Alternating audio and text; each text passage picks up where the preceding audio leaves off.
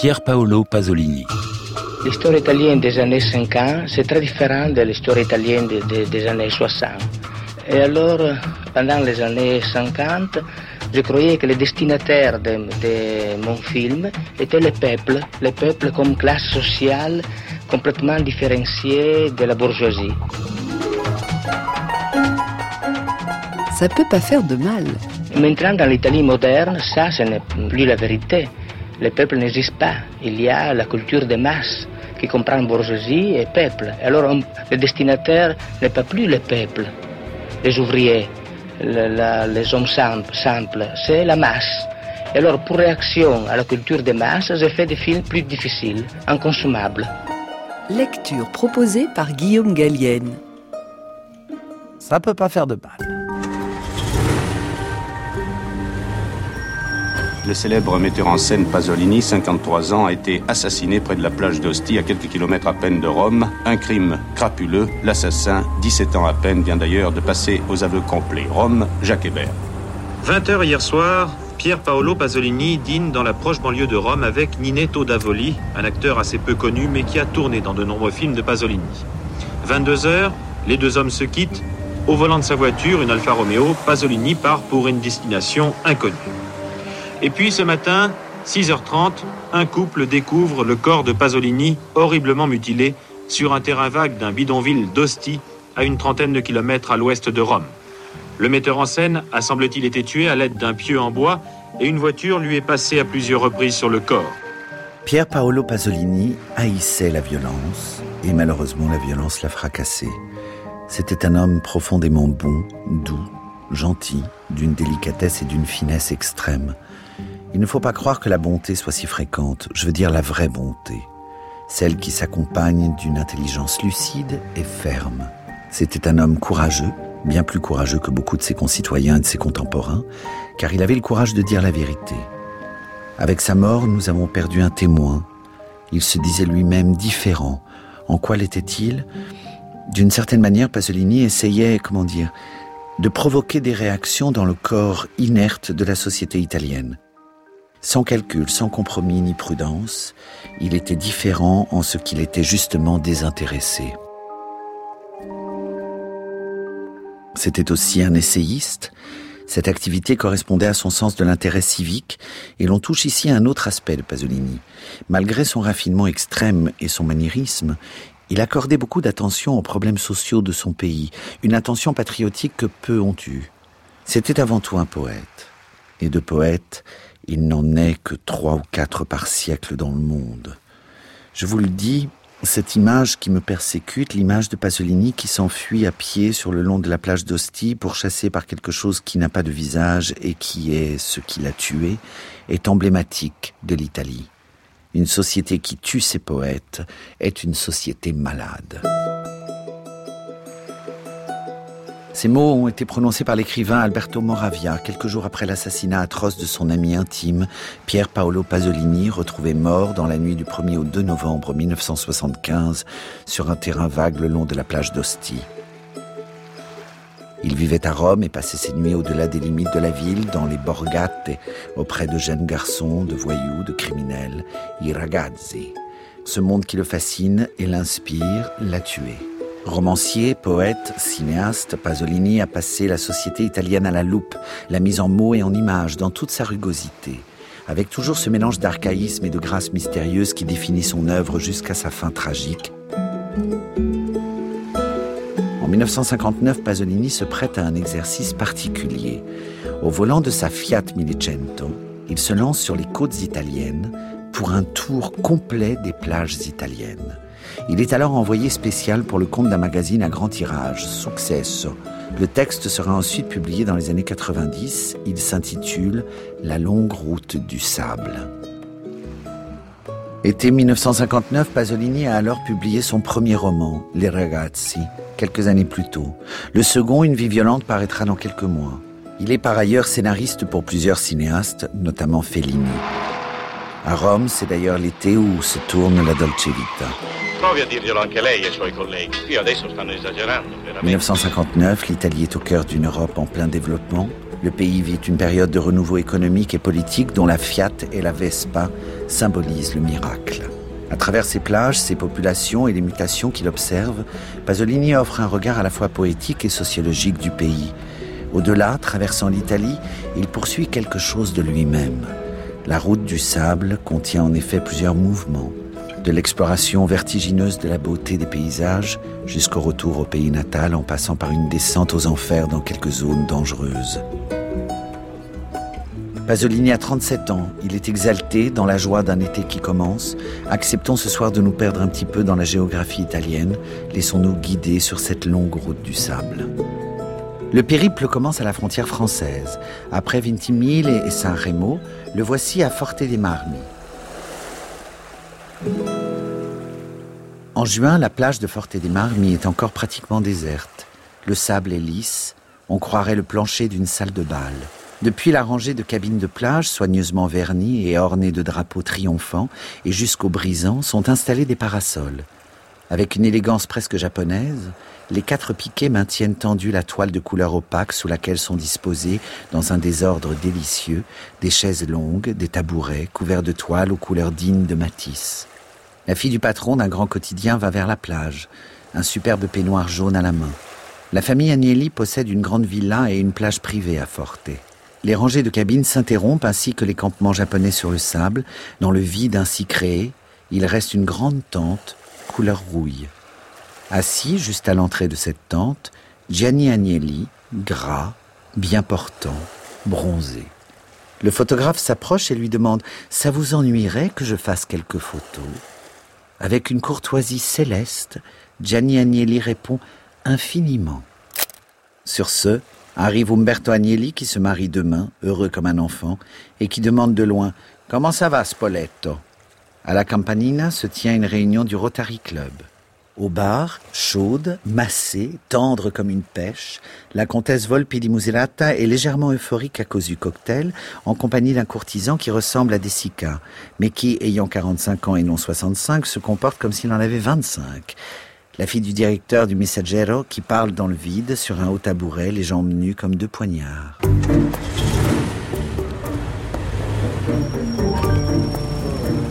Après cette escale, Pasolini continue, Viaggero, Tirrenia, Livourne, puis il arrive enfin dans les environs de Rome.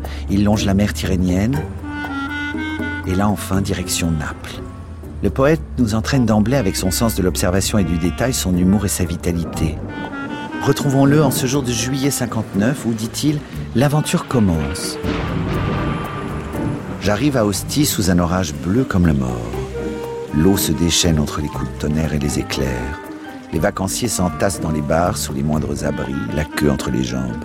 Les établissements balnéaires, vides, paraissent démesurés. La pluie n'a pas l'air de vouloir cesser. J'ai le cœur qui bondit de joie, d'impatience et d'excitation. Seul avec ma Millecento et tout le sud devant moi. Des gens me font signe de m'arrêter au premier embranchement venu. Ce sont deux Allemands, un très jeune couple, presque des adolescents. Lui s'est penché jusqu'à terre, frappant le sol de ses poings. Je m'arrête et les emmène. Je leur demande naturellement D'où êtes-vous De Düsseldorf.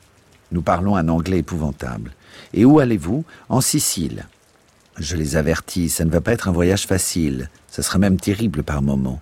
Mais eux, sportivement, sourient. Il faut les voir à Sperlonga dans le Latium, avec cette discrétion des gens bien élevés. Ils sont littéralement devenus fous. Ils n'arrivent pas à se convaincre de la réalité tangible et immédiate de leur présence dans ces rues étroites, de cette casse-bas blanche avec des angles de vue superbes sur la mer dans la lumière du soir. J'arrive à Naples dans la soirée. L'orage gronde au loin sur les monts païens. Je dîne chez Ciro. Je passe le petit pont là derrière la silhouette du château. Un jeune garçon avec un bouquet de roses m'arrête, me tend une fleur. La vie est dure, monsieur, fait-il. C'est le premier. À côté du restaurant, il y en a pagaille, de vraies nuées d'insectes, et il se jette sur tout ce qui n'est pas d'ici, fondant comme des avions de combat, collant comme de vieilles mouches. Le petit port est en effervescence, quantité de barques sous la lune immense, et amoncellement infini des choses les plus incroyables sur la mer, sur les quais, les gamins se jettent à l'eau pour ramasser les pièces que lancent les étrangers. Ils tournent autour des vendeurs d'huîtres et de moules. Lorsque je sors du restaurant, ils m'observent du coin de l'œil mais ne savent que penser. Je porte un polo, un jean blanc lit et les cheveux coupés très courts. Ils hésitent. Puis le plus petit d'entre eux, un monstre, le pauvre, sans tête, ni jambes, ni bras, sans corps, avec juste une mauvaise paire de chaussures et une bouche, se campe devant moi, dernier de la bande, une main dans le dos, une main tendue, et demande Dix lire Je lui en donne cinquante. Et c'en est fait. L'armée des petits pouilleux me saute dessus. Je retraverse le pont, suivi par eux. Même le vendeur de roses, Sperutto, impatient de gagner quelque chose, lance de nouveau La vie est dure, monsieur. Rue Caracciolo, un bordel monstre. Tout le golfe de Naples est une pluie de lumière sur une même guirlande. Dix lires, dix lires, cinquante lires. À une extrémité du pont, un cocher attrape un des pouilleux qui, une fois soulevé de terre, trahit son âge, 16 ou 17 ans. C'est un nain. Assis de force sur le muret, malmené, frappé sur la tête, il riposte sur un ton gouailleur, clame comme un avocat Je suis petit Il a une tête de fourbe, de mariole, l'arrogance morne des petites frappes. Je suis petit avec un fort accent. Je suis nain Dans ma famille, on est tous nains Une scartellata, voiture de police, passe doucement rue Caracciolo. Les visages deviennent hilars. Ils sont tous là innocents à prendre le frais. Depuis Naples, Pasolini visite les célèbres îles Capri, bien sûr, chère à son ami moravien, et Ischia. C'est sur cette petite île de la baie napolitaine que nous le retrouverons à présent. Jusque-là, havre de pêche et d'agriculture, Ischia est conquise par le tourisme de luxe dans les années 50. La Dolce Vita, disons la jet set de l'époque, y trouve un décor idéal. En tant que digne reporter sur place, Pasolini cherche à rencontrer les stars. Après avoir cherché en vain Visconti dans un hôtel de luxe, il poursuit son chemin à travers les différentes communes de l'île. Il a délaissé sa Fiat pour une Vespa. Pour être précis, il s'agit d'une moto carrozzella, c'est le transport local sur l'île d'Ischia, sorte de calèche de coulis chinois attaché à une Vespa, nous explique-t-il. Aventure à Ischia, juillet. Je suis seul. Seul. Et j'emmène avec moi mes deux yeux, plus ingénus et heureux que je le croyais. Seul, moi et Ischia. Moi et des milliers de choses et des milliers de gens. Tout est nouveau. Le port de Casamicciola est l'aquameno. Le temps s'écoule merveilleusement. Forio, marmaille et soleil, un blanc qui aveugle, puis Panza. Là, ils sont en train de préparer des illuminations, des arcs avec de petites ampoules au milieu des bicoques d'un village sans le moindre vacancier. Sur chaque petit mur, il y a quelqu'un qui dort, tous avec des têtes de gitans. Puis soudain, isolé hors du monde, nous y voici, Sant'Angelo. La route se perd, se transforme en sentier poussiéreux. Sur une étendue de poussière aveuglante, un parking avec des voitures chauffées à blanc. En dessous du surplomb, une langue de terre, de sable, un amoncellement de petites maisons. Au bout, un massif rocheux, un monstre inaccessible, de rochers et de pierres avec une tour au sommet. Les maisons de Sant'Angelo ont été vidées, réduites à leur seule écorce. À l'intérieur sont installés de délicieux, de confortables, de flamboyants hôtels, les bureaux de la compagnie italienne du tourisme, des restaurants. Je rejoins le massif rocheux et commence l'escalade sur la pierre aveuglante. Je voudrais me baigner là où personne ne se baigne. Je me hisse jusqu'à en avoir le vertige le long d'une partie escarpée en diable. Le soleil se déchaîne, j'entends des cris. Derrière un brûlant éperon rocheux, je vois deux fillettes à côté d'un trou. Elles sont effrayées, elles hurlent et hurlent encore. Du trou sort un cochon, puis un autre, grognant comme des fous. Ils se jettent sur un baquet plein de soupe entre les jambes des fillettes, dévorent leur plâtré, octant, ignoble et crasseux. Je regarde mon havre de paix, descendant à quatre pattes entre les aiguilles et les aspérités du rocher. Je me baigne, seul dans une lumière qui pèse sur la mer comme une plaque étincelante. C'est le crépuscule à Casamicciola. Je m'apprête à repartir avec le bateau de six heures. Je vais dans un café, je lève les yeux, et sur le môle de Casamicciola, au milieu d'un bataillon de motocarrozzelle, je le vois, seul, Visconti. Je me lève et me précipite vers lui en l'appelant, il se retourne. On m'avait prévenu que monsieur Pratolini me cherchait, s'exclame-t-il.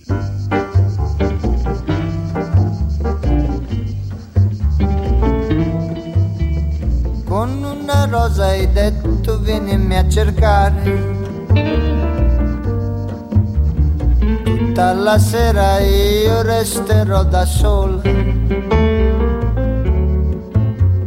E io per te, muoio per te. Con una rosa sono venuto a te. Bianca come le nuvole di lontano Come la notte amara passata in vano. Come la schiuma che sopra il mare spuma bianca non è la rosa che porto a te. Gialla com'è la febbre che mi consuma. Come il liquore che strega le parole. Come il veleno che stilla dal tuo seno gialla non è la rosa che porto a te. Sospirano nell'aria le rose, spirano. Petalo a petalo mostrano il colore. Ma il fiore che da solo cresce nel rovo rosso non è l'amore, bianco non è dolore, il fiore è solo il dono che porto a te.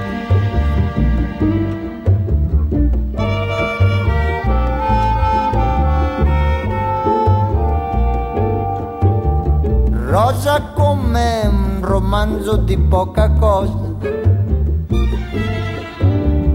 Come la resa che affiora sopra il viso, come l'attesa che sulle labbra pesa. Rosa non è la rosa che porto a te, come la porpora che infiamma il mattino come la lama che scalda il tuo cuscino, come la spina che al cuore si avvicina. Rossa così è la rosa che porto a te. Lacrime di cristallo l'hanno bagnata lacrime vino versate nel cammino. Goccia su goccia perdute nella pioggia. Goccia su goccia le hanno asciugato il cuore. Portami allora, portami il più bel fiore. Quello che duri più dell'amor per sé. Il fiore che da solo non specchia il rovo, perfetto dal suo cuore, perfetto dal dolore, perfetto dal dono che fa di sé.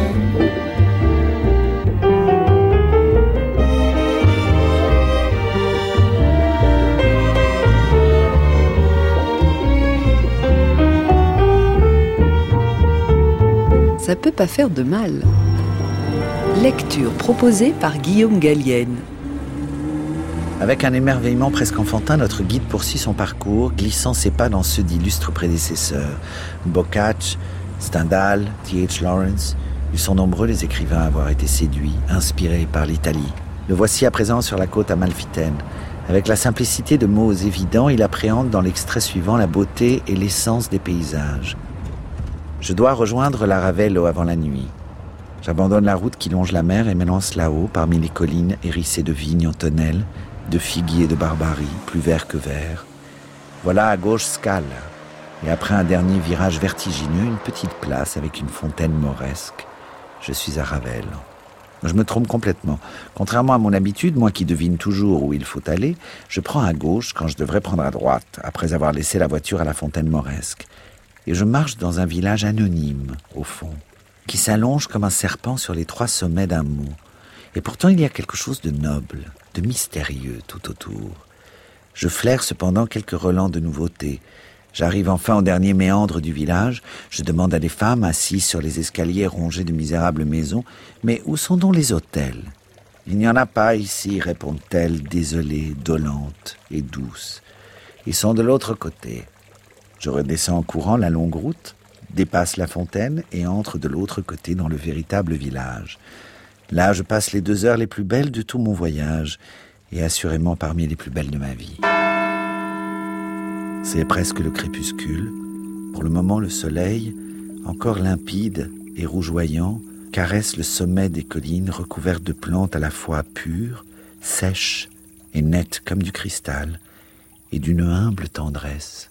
Presque personne dans les rues du village, seulement les gens qu'on voit dans les vrais villages, de par le monde surtout dans les fins d'après-midi d'été, des enfants seuls qui reviennent du catéchisme, des femmes qui sortent de leur travail, et les rues sont propres, joliment pavées, nobles comme dans les bourgs les plus raffinés de Lombardie ou de la Vénétie, de part et d'autre des palais baroques du XVIIIe d'une discrétion et d'une élégance rares.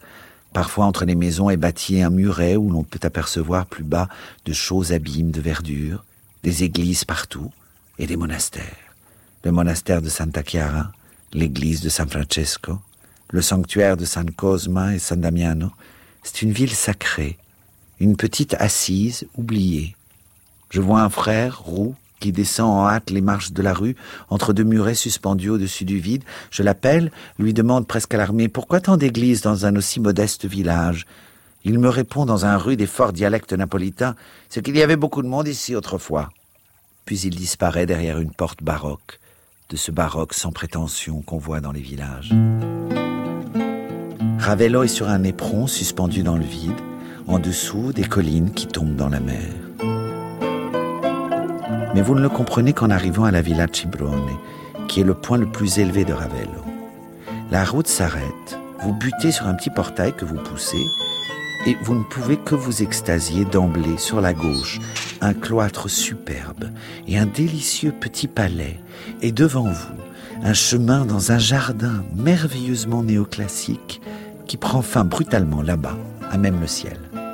J'entre dans la crypte, j'exulte devant les bas-reliefs anonymes du premier Quattrocento, les sept péchés capitaux et les neuf superbes guerriers normands. Je descends toujours par un escalier qui mène à une abside, une forêt de colonnes, comme dans ma région, gothique. Mais là, devant vous, tout est ouvert, c'est le précipice, le vide, la mer. Perdu entre les colonnes, un antique siège de bois ecclésiastique, je m'assieds. Il y a tant de quiétude ici que je voudrais y mourir. Finir ainsi, dans une telle douceur. Mais je me relève, remonte en hâte dans le jardin, longe le chemin, parmi les parfums qui suffisent à vous rendre ivre, et j'arrive au bout de la terrasse, suspendue dans le ciel, avec son enfilade de nobles têtes de marbre et sa douce balustrade. Quelques touristes sont en extase. Il faut avouer que la situation est de celle qu'on ne peut pas facilement exprimer. Tout le golfe, d'Amalfi à Salerno, à vos pieds, et vous, vous volez. Je renoue les fils qui me semblaient perdus avec la grande Italie chrétienne et communale. Comme l'écrivain anglais D.H. Lawrence, qui lui aussi aurait voulu mourir ici de ce trop plein de paix, je ne parviens pas à m'arracher à cet angle de ciel, un lieu destiné aux extases.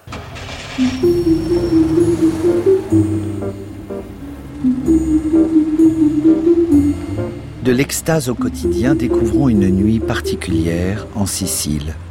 Sur la route de la Calabre, Reggio, située sur la pointe de la botte, à la Sicile, Catane et Syracuse, Pasolini continue à nous entraîner dans le bonheur du voyage. Un voyage en voiture. Jusqu'à ce soir où ce que tout voyageur redoute finit par lui arriver, sa Fiat Millecento fait des siennes. Mon voyage me pousse vers le sud, toujours plus au sud, comme une délicieuse obsession. Je dois poursuivre vers le bas. Je traverse seul une nuit immense dans les montagnes entre Lentigne et Syracuse. Dans la nuit, on est en vérité absolument seul. Sur plus de 40 kilomètres, je ne vois ni âme qui vive, ni voiture, ni lumière. Le vent chaud par lequel je vais est bien celui de l'Afrique, et les montagnes tout autour sont un seul bois ininterrompu d'essence méridionale. Au premier carrefour, je jette un œil sur les panneaux fléchés et je vois celui de Syracuse. Je freine légèrement, mais je sens sous mon pied un craquement. Le frein a lâché. J'éprouve alors ce que ressentent tous ceux qui vont mourir un instant plus tard. Mais par bonheur, la route est plutôt droite et pas trop en pente. Il me reste à trouver une idée pour m'arrêter. Je suis calme, seul dans la nuit sous la lune masquée par les branches d'amandier et de caroubier. Devant moi sur l'horizon scintillent des lumières, celle d'Augusta et plus loin encore celle de Syracuse. Je roule à 20 à l'heure, doucement, au pied de la montagne, à 13 km de Syracuse en bord de mer, vers ce qui me semble être Asmara, la commune de Priolo Gargalo. Une boulangerie ouverte. Je demande. Un jeune boulanger sort, abandonne son travail et avec un élan qui me laisse sans voix, m'aide en poussant comme un fou la voiture, puis porte mes valises jusqu'à un hôtel sans enseigne. Appelle, mais personne ne répond, si ce n'est un Allemand en slip, encore endormi, qui presque en chantant ne sait que dire oui, oui, c'est-à-dire oui, le patron dort, oui, c'est fermé, oui, oui. Le jeune boulanger va chercher un de ses amis qui possède une Fiat Seicento et qui m'emmène à Syracuse. Nous faisons le tour de la ville, déserte, miraculeusement nue, neuve. Je prends une chambre d'hôtel. Comme un gosse, je voudrais qu'on l'on soit déjà demain. Oh, fait que cette nuit passe vite.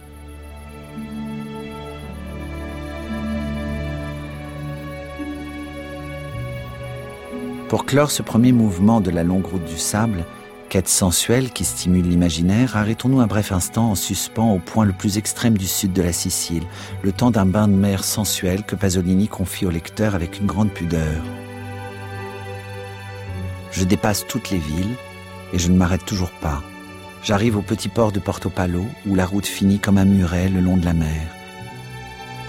À gauche, sous un toit jaune, une dizaine de barques en piteux état, à droite une plage cernée de figuiers de Barbarie qui sont des monuments et je ne m'arrête toujours pas. Là, devant, il y a une petite île de sable et de figuier avec une tour baroque. Je demande à l'un des jeunes gens qui, comme toujours, sont assis sur le muret, Tu peux m'emmener sur cette île? Comment s'appelle-t-elle? Isola di Portopalo, répond-il déconcerté parce que sans doute pour lui l'île n'a pas de nom.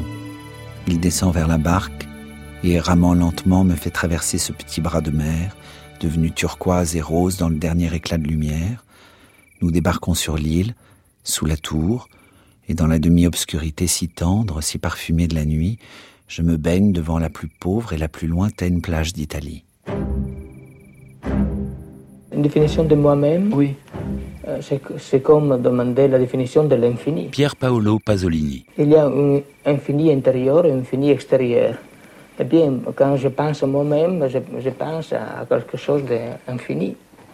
Je suis le miroir, le miroir de l'infini extérieur. C'est impossible pour moi de me définir. Voici à présent la côte Est. Autre paysage, autre atmosphère. Pasolini pénètre dans le côté sombre de l'Italie. La mer ionienne n'est pas notre mer, note-t-il. Elle est frais.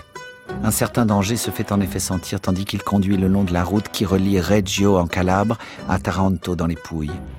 Pasolini fait escale à Cutro, le pays des bandits. L'apparition de cet épisode dans un magazine grand public alerte le patriotisme local et provoque l'indignation de la presse calabraise. Pasolini est déjà à l'époque habitué aux scandales et aux polémiques pour ses habitudes de vie et ses opinions politiques.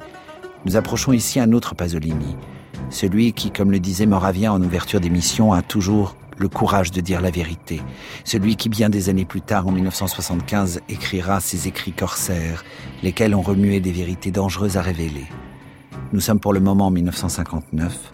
Pasolini met publiquement des mots sur la mafia. Il brise la loi du silence. La route quitte la mer et s'enfonce dans une zone très jaune, avec des collines qui semblent des dunes imaginées par Kafka.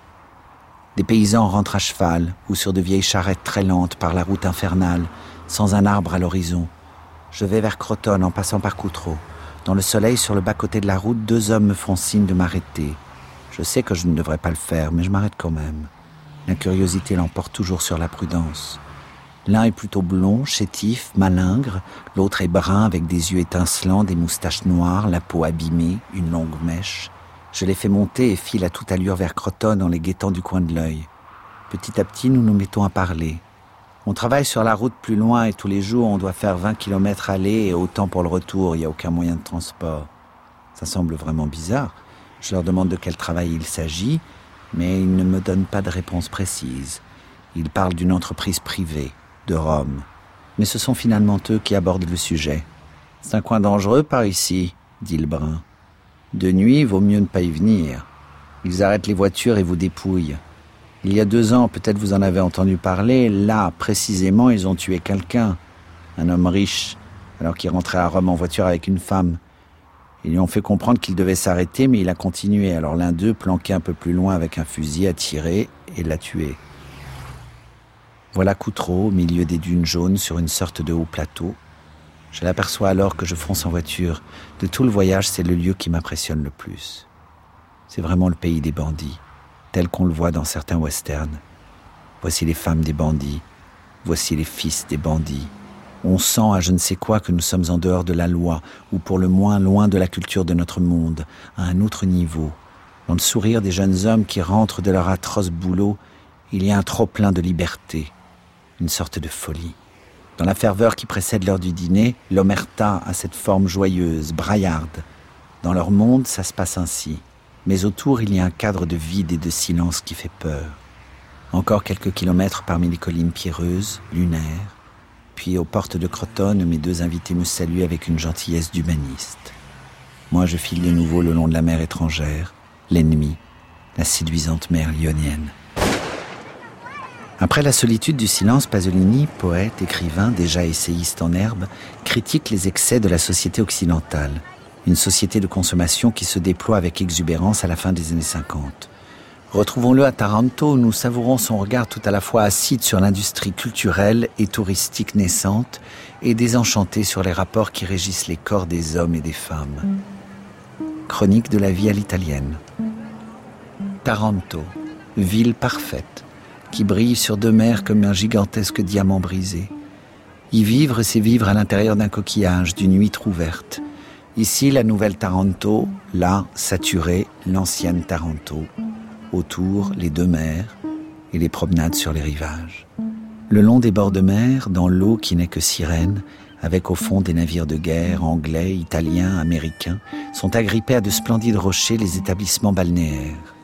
Rangées de camerini, ainsi appelle-t-on les cabines sur pilotis, vacillantes, brinque-ballantes, ouvertes à tout vent et à tous les voleurs. Dans le miroir d'eau qu'il y a au centre se déroule tous les jours un véritable spectacle clandestin, le bain des femmes. D'abord, vous voyez la foule d'enfants, d'adolescents, d'hommes derrière la balustrade en ruine, puis en vous avançant, vous comprenez qu'ils sont en train d'observer les femmes qui se baignent. Vous regardez vous aussi, et vous voyez des femmes minuscules, noires, semblables à de petits vers, mais les hanches déjà un peu fortes, même quand ce sont encore des adolescentes, avec des yeux sombres et troubles, mystérieux et insipides. Elles ignorent tout. Elles barbotent dans cette eau qui leur est réservée, basse, bleue, et pensent à leur avenir de mère après la brève tragédie de l'amour qui arrivera bientôt. Les mâles, tout autour, sous le soleil brûlant, triomphant, m'offrent soudain le spectacle d'un grouillement infini qui m'accompagnera désormais tout le long de la côte des Pouilles. Tout ce que j'ai pu voir jusqu'ici comme fourmillement n'est rien à côté de celui-ci. Les hommes sont minces, les hanches étroites, de grands yeux, un nez assez long, une hélice les agite à l'intérieur, l'hélice du sexe, de la curiosité, du désir d'exister. Ils sont tous autour de moi. Et pourtant, Dieu sait si les étrangers ne manquent pas ici, sans compter les marins qui viennent, eux, de toutes les provinces d'Italie. L'un d'eux me dit, Bon, pour le moment, toi, tu es un Dieu pour nous parce que tu n'es pas d'ici. Mettons que tu restes quatre ou cinq jours, alors tu ne seras plus rien. Suivons Pasolini, toujours dans les Pouilles, à Rodi Garganico.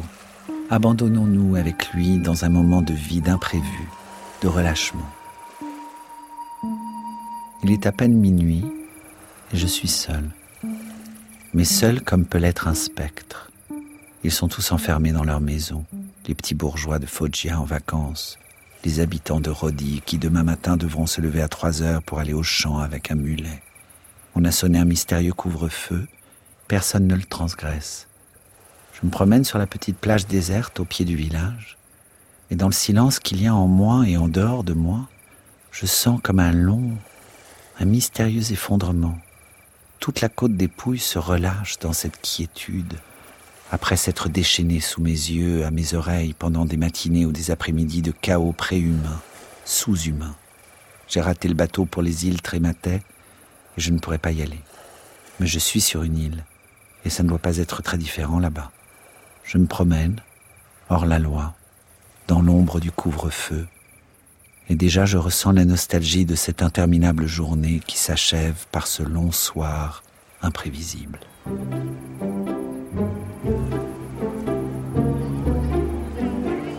Changement de lieu, changement de ton, c'est la côte adriatique. Retrouvons l'écrivain en activité qui capte avec finesse et grande sensibilité la réalité qui l'entoure, les paysages, les gens et les voix. Il arrête Samilcento pour une pause près d'un village de vacances et observe une scène de la vie balnéaire. Une scène de la vie balnéaire bourgeoise. Celle qu'il se plaît le plus à détester. Il enregistre tout. Qu'est-ce qui marque le passage du sud au nord? Certains changements se font brutalement. Les bicyclettes apparaissent d'un coup. Les enseignes de gaz naturel apparaissent d'un coup. Mais surtout, les jolies femmes apparaissent d'un coup. Sur la plage de Sénégalia, c'est le triomphe de la pension. De la pension, pas de la famille. Sous de larges parasols, les invités de ces villas début de siècle sont tous rassemblés, lancés dans des discussions qui ne trahissent pas un seul des lieux communs de l'institution linguistique bourgeoise et ainsi il laisse à chacun son mystère convoité. Voici le cadre grisonnant mais encore sportif. Voilà la veuve avec un énorme, un sculptural turban jaune et un peignoir jaune retroussé comme une tunique. Elle va, figée, manœuvrer une chaise longue, le visage émacié, mystérieuse, glaçante et lointaine comme Marlène Dietrich. Des haut-parleurs sur la grande plage couverte de cabinets de parasols sortent les notes martelées d'un tango archaïque. Ces gens autour de la cinquantaine ont une vie en tout point semblable à l'image idéale qu'ils en avaient à 30 ans. Il y a ici une atmosphère d'immédiat avant-guerre, quand précisément ceux qui ont 50 ans aujourd'hui commençaient alors à devenir des parvenus, à vouloir pour eux une vie parfaitement bien réglée. Le jaune du turban de la femme mûre et mystérieuse est un jaune banane. Le sourire du professionnel de 50 ans rappelle les victoires de Bartali au Tour de France. Je m'étends au soleil, vu que je suis blanc comme un yaourt, après avoir fait le tour de tant de plages.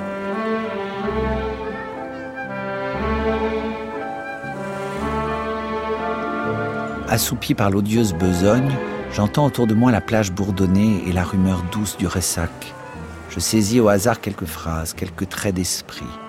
Me parvient de dessous un énorme parasol juste à côté de moi, un courtois. Bon déjeuner. C'est une voix faible d'adolescent qui, un instant plus tard, résonne de nouveau avec un mon sixième sens et une voix triomphante de femme. Mes sabots et aussi sélection, le livre de sélection. Plus loin, une autre voix s'élève et couvre toutes les autres, autoritaires. Enrico ne va pas te baigner, Enrico. Puis un incessant bavardage de filles de 18 ans, élèves de l'école normale et des lycées des environs, d'où sort définitive cette vérité. N'est pas beau ce qui est beau, mais est beau ce qui plaît. C'est l'heure du déjeuner. Je suis brutalement dérangé par un sifflement d'une insistance inouïe et rageuse. Je me lève sur un coude, regarde. Entre les chaises longues et les ombrelles passe un vieux miséreux, aux cheveux blancs, portant un béret marin, qui souffle dans un sifflet et hurle ⁇ Il est midi Il est midi !⁇ Il est chargé de rappeler aux clients de la pension que la table est dressée, et ce, avec une vieille acrimonie contre l'éternel retard qui fait refroidir les spaghettis.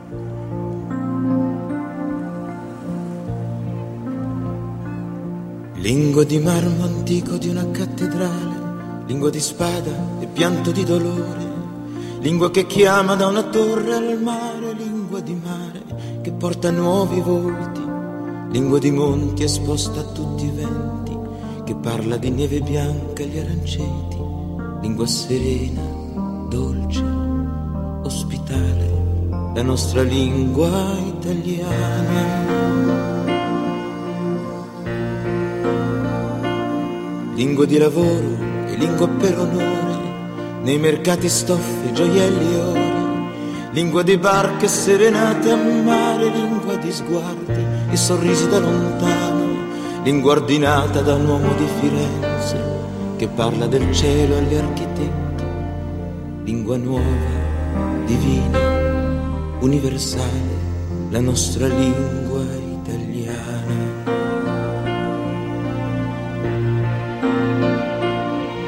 per strada mentre lavora tra la gente, e l'onda dello stadio, l'urlo della folla.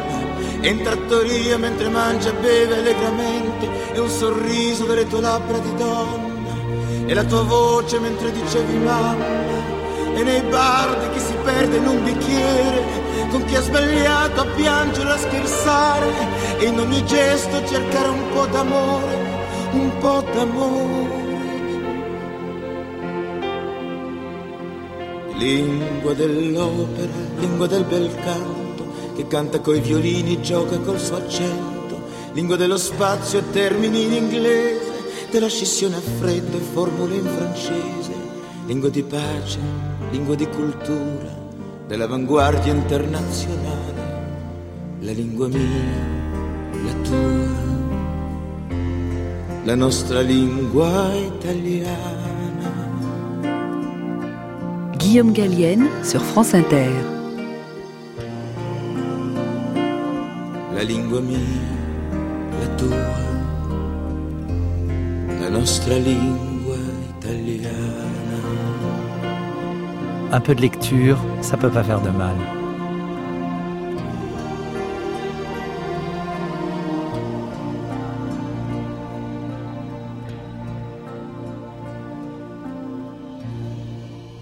Traversée de l'Italie et voyage des origines, la longue route du sable est une traversée magnifique et clairvoyante de l'Italie à la fin des années 50, mais c'est aussi pour Pasolini une traversée des origines. À l'âge de 37 ans, remontant toute la côte italienne, Pier Paolo Pasolini revient en effet sur les traces de sa jeunesse. Avant de s'installer à Rome en 1950 avec sa mère adorée, il a alors 28 ans, Pasolini a grandi et vécu dans le nord-est de l'Italie, sur les terres du Frioul. Son périple le mène sur les plages de ses vacances d'alors. Dans un moment d'intimité, il se souvient de ses étés d'adolescent et de ses premiers émois amoureux. Désormais commencent les plages de mon enfance et de mon adolescence. Ce ne seront plus des découvertes, mais des confrontations. Riccione. J'y allais en vacances quand j'étais lycéen. J'arrive, je ne reconnais presque plus rien. La nouvelle vague des vacanciers et des industriels a donné à la plage une nouvelle violence, un nouveau sens, dans lesquels triomphent les jeunes d'aujourd'hui, qui à leur tour savent tout des nouvelles modes. La rue principale, bordée d'arbres bien verts, son étroitesse de début de siècle, ses bars en bataillons serrés, tout est resté plus ou moins pareil. Je m'installe à une table et chose que je n'ai plus faite depuis des années, je prends une glace. Je me souviens du temps où, avec une joie secrète, je prenais tous les jours une glace. Tout était alors plus absolu et plus éternel. Les journées étaient longues à n'en plus finir, entité douée d'une vraie valeur et d'une vraie durée. La période des vacances était un vrai moment de la vie. Ce qui se passait était toujours un signe, tout prenait un sens pur et profond. À Riccione, j'ai eu ma première petite aventure, tellement démodée. J'ai encore la photographie chez moi. Elle était élève d'une école de danse, une fille de mon âge, 14 ou 15 ans. En vacances avec sa classe, c'est-à-dire une douzaine d'autres filles, aussi charmantes et libres qu'elle. Sur la photo, on la voit debout sur le banc d'un bateau à voile, tiré sur le sable. Elle est en maillot de bain, le bras levé, appuyé contre le mât. Les jambes sont serrées l'une contre l'autre dans une attitude élégante. Sur la tête, un béret blanc avec une visière de vieux loup de mer. On parlait, mais très peu, sur la plage. Elle, bien sûr, plus audacieuse que moi, sous les regards lointains de ses compagnes. Elle est partie à l'improviste après deux ou trois jours. J'étais en train de manger dans le jardin de l'hôtel. Je mangeais presque avec rage pour l'intime satisfaction, dont je garde un souvenir très précis, de m'empiffrer d'un délicieux café au lait, de confiture et de beurre, quand soudain passe une voiture, pleine de filles. Ce sont les jeunes danseuses, entassées dans peu d'espace. Elles me voient. C'est un seul et même cri. Je me précipite dans la rue sous le soleil matinal d'août. Tout agite les bras dans ma direction en criant Adieu Adieu Elle, je la distingue à peine, ses yeux joyeux, pleins d'appréhension et d'incertitude. Pier Paolo Pasolini. Il potere di oggi, cioè il potere delle civiltà dei consumi, invece riesce a ottenere perfettamente. Le pouvoir de la société de consommation démocratique actuelle obtient parfaitement l'acculturation, l'homologation que le régime fasciste n'a pas réussi à obtenir en détruisant les particularismes, en déréalisant les formes variées de l'humanité que l'Italie a produites de manière très différenciée.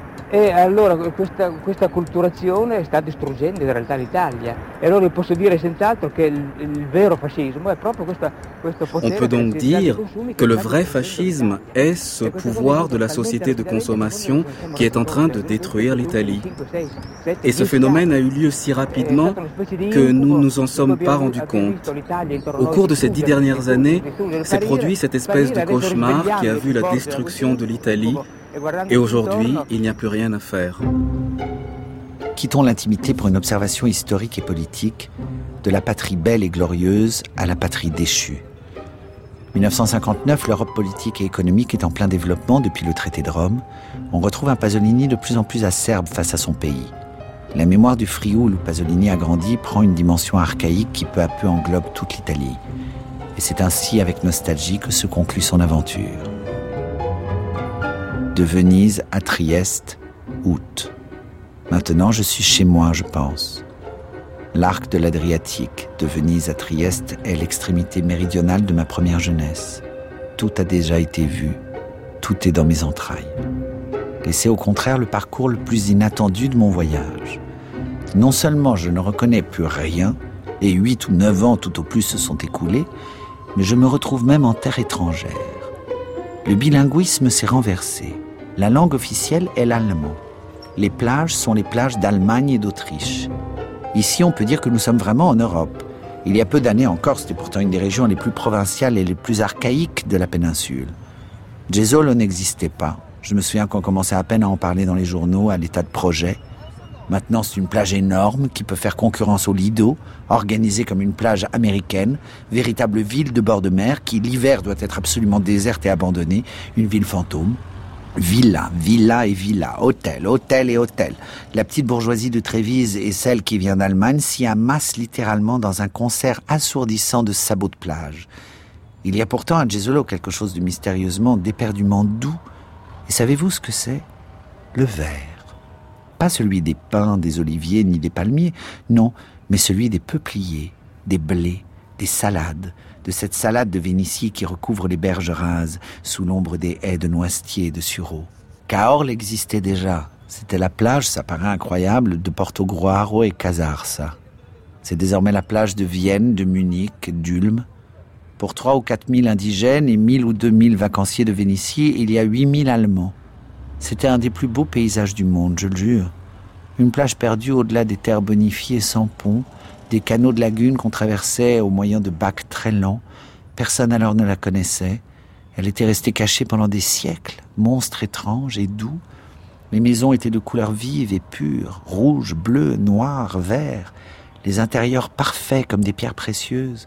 Tout était cristal et dentelle. Et dehors, dans les ruelles magnifiques, des filles de bronze, avec de longues boucles d'oreilles, réparaient les filets de pêcheurs ou faisaient des colliers de corail. Dans la cathédrale romane, on trouvait des caractères grecs sur les pierres tombales. Ce n'était pas une ville de Vénitie, ni même italienne. Ces gens d'une beauté corallienne et bohème étaient les plus rudes et les plus gentils qu'il m'ait été donné de voir. Je me souviens qu'un garçon assis sur un vieux parapet en bord de mer, écoutant le vent, le vent frioulant, m'avait dit « Ça, c'est le Burignolo ». Et moi, d'où vient-il? Du début du monde. Et maintenant Quel est l'imbécile, le salaud qui a permis qu'on repeigne toutes les maisons d'une couleur semblable au caca des enfants? Avec ces atroces roses et jaunes de l'éternelle stupidité bourgeoise où ont fui les filles aux boucles d'oreilles qui étaient là non pas neuf siècles plus tôt, mais il y a encore neuf ans? Où sont les marins dont la chevelure dessine un soleil du front à la nuque?